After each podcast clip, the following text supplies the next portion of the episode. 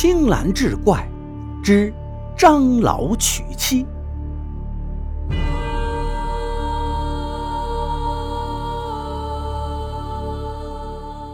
话说扬州六合人张老经营着菜园子为生，勤劳简朴，小日子过得也算凑合。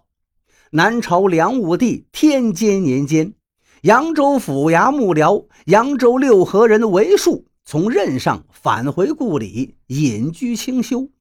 韦树膝下只有一个姑娘，到了成婚的年纪，韦树找来当地一位有名的媒婆。请他帮忙为女儿寻个好人家。张老听到这个消息，眉开眼笑，专门守在韦府门外。媒婆出来后，张老一把拉住他，非要请他到家中喝酒。媒婆盛情难却，只好从命。两个人来到张老的菜园，张老殷勤备至，早准备好了酒肉果蔬。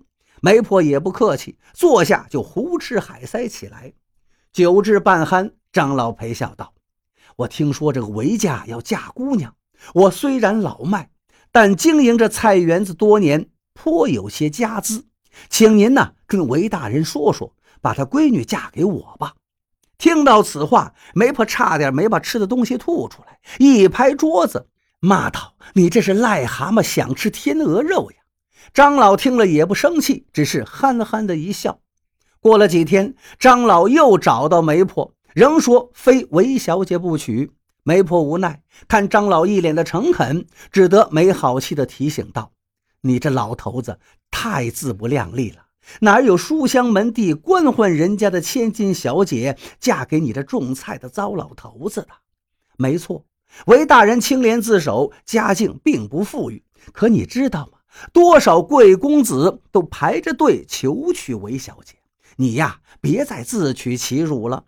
张老说：“我就求您跟韦大人说一下，要是人家真不答应就算了，我绝不再为难于您。”媒婆毕竟吃了人家的韭菜，没办法，只得答应为他传句话。媒婆把此事告诉了韦树，谁知话没说完，韦大人是勃然大怒。你这老太婆居然藐视于我！我就是再穷，也不能把姑娘嫁给一个卖菜的老头子呀！媒婆吓坏了，赶紧赔礼道歉。都怪那个糟老头子，非逼我传这话。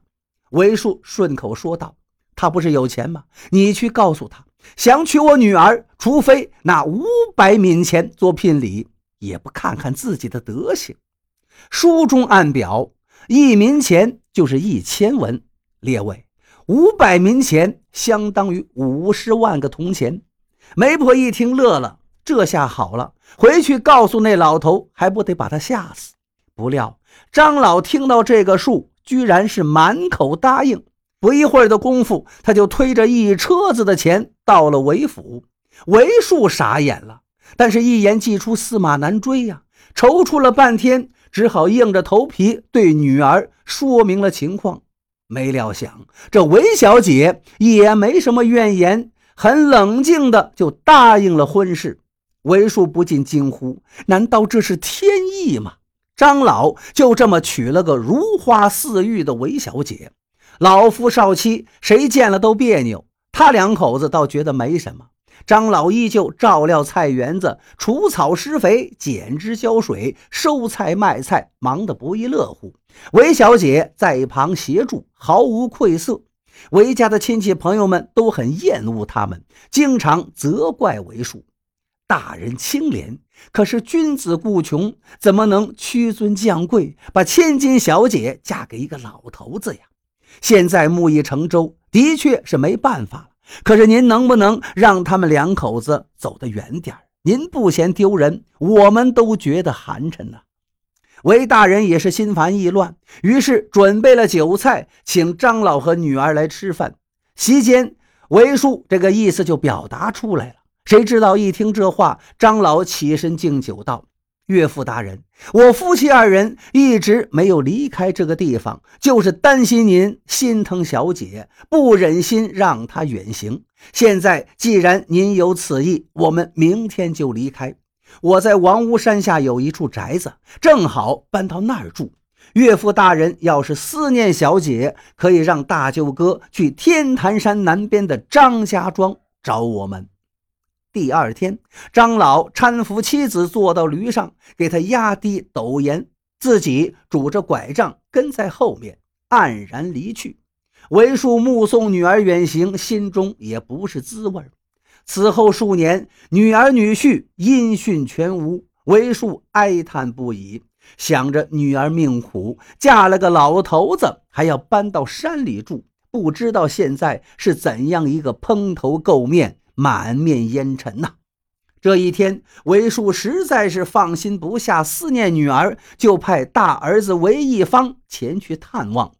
韦一方一路上风餐露宿，终于来到了天坛山的南麓，遇见了一个昆仑奴。昆仑奴呢，就是从东南亚一带来的这个仆役。他正驾着黄牛在地里耕作。韦一方问：“附近有没有个张家庄？”昆仑奴呢，好像认识韦一方，赶紧行礼道：“大郎好久不见，我们主人的庄子就在前面，我带您去。”于是昆仑奴放下手里的活，带着韦一方一路东行，翻过一座山，进入一座豪宅之内。韦一方看到眼前的景象，不禁是瞠目结舌。只见花木繁盛，云蒸霞蔚，亭台楼阁，雕梁画栋，小桥流水，百鸟飞翔。韦一方来到中厅，见屋里陈设雅致，古色古香，门房小厮都穿着红色的衣服，衣饰鲜亮，态度谦恭。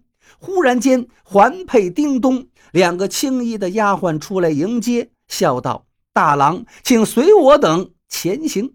韦一方紧随其后，小心翼翼地走着。见回廊两侧侍立着十几个青衣丫鬟，都有倾国倾城之貌。不一会儿，一位气宇轩昂的青年男子出来。只见他头戴远游冠，身穿紫锦袍，足踏冲天履。韦一方仔细查看，吃了一惊。这个人与张老眉目相仿，容貌伟岸，显然那张老已经返老还童了呀。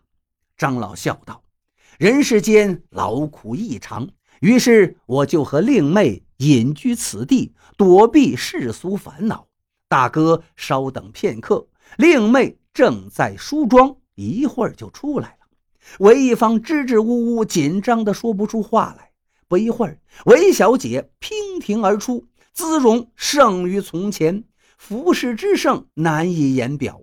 兄妹见面寒暄片刻，韦一方这才放松了几分。四下张望，见其大堂是沉香木做的大梁，玳瑁装饰门框，碧玉做成窗户，珍珠串成帘幕，台阶平滑如镜，都成碧绿之色。总之是景象奢华，非人间所有。兄妹之间此时已是天壤之别了，寒暄几句也就无话再谈。不一会儿，酒宴准备好了，张老夫妇请韦一方入席，满桌的珍馐美味不可名状。酒足饭饱之后，丫鬟服侍着韦一方到内厅歇息。第二天一大早，张老就来跟韦一方聊天。片刻后，一个青衣丫鬟凑到张老耳边低语。张老听后，笑着对韦一方说：“我妹妹想去蓬莱山玩了，令妹呢也要跟着去，恐怕我们晚上才能回来。大哥先在此休息。”说罢，张老就离开了。韦一方感到好奇，也就跟了出去。只见庭院中忽然腾起五色祥云，鸾凤在空中飞舞。张老和韦小姐各成一只凤凰，其余的几十个人乘着仙鹤，徐徐飞上半空，往东而行，渐渐消失在天际。韦一方羡慕不已，是感慨万千。到了傍晚，张老和韦小姐回来了，连连道歉。独居在这儿很是寂寞，可是这神仙府邸不是凡俗之人久留之地。大哥命中注定有此福缘，但也不能在此久留啊！明天我们就得道别了。韦一方很是遗憾，却也无可奈何。张老拿出二十锭黄金和一个旧斗笠，交给韦一方说：“这些金子聊作盘缠。”如果将来家里缺钱，可以拿着我这个斗笠到扬州城北门找卖药的老王取一千万贯钱。他见了斗笠，自然会给你。韦一方拜别，还由那个昆仑奴送出去。韦一方是满载而归呀。详述见闻，一家人听了都沸腾了，亲朋好友也很快都知道了，羡慕嫉妒恨的人都有。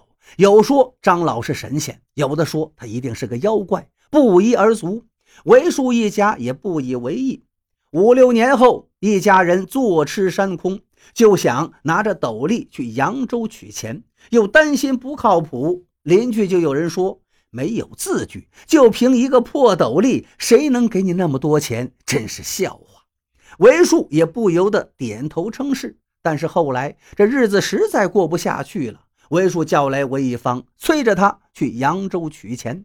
韦一方夹着斗笠前往扬州，找到了王家药铺，说了换钱的事儿。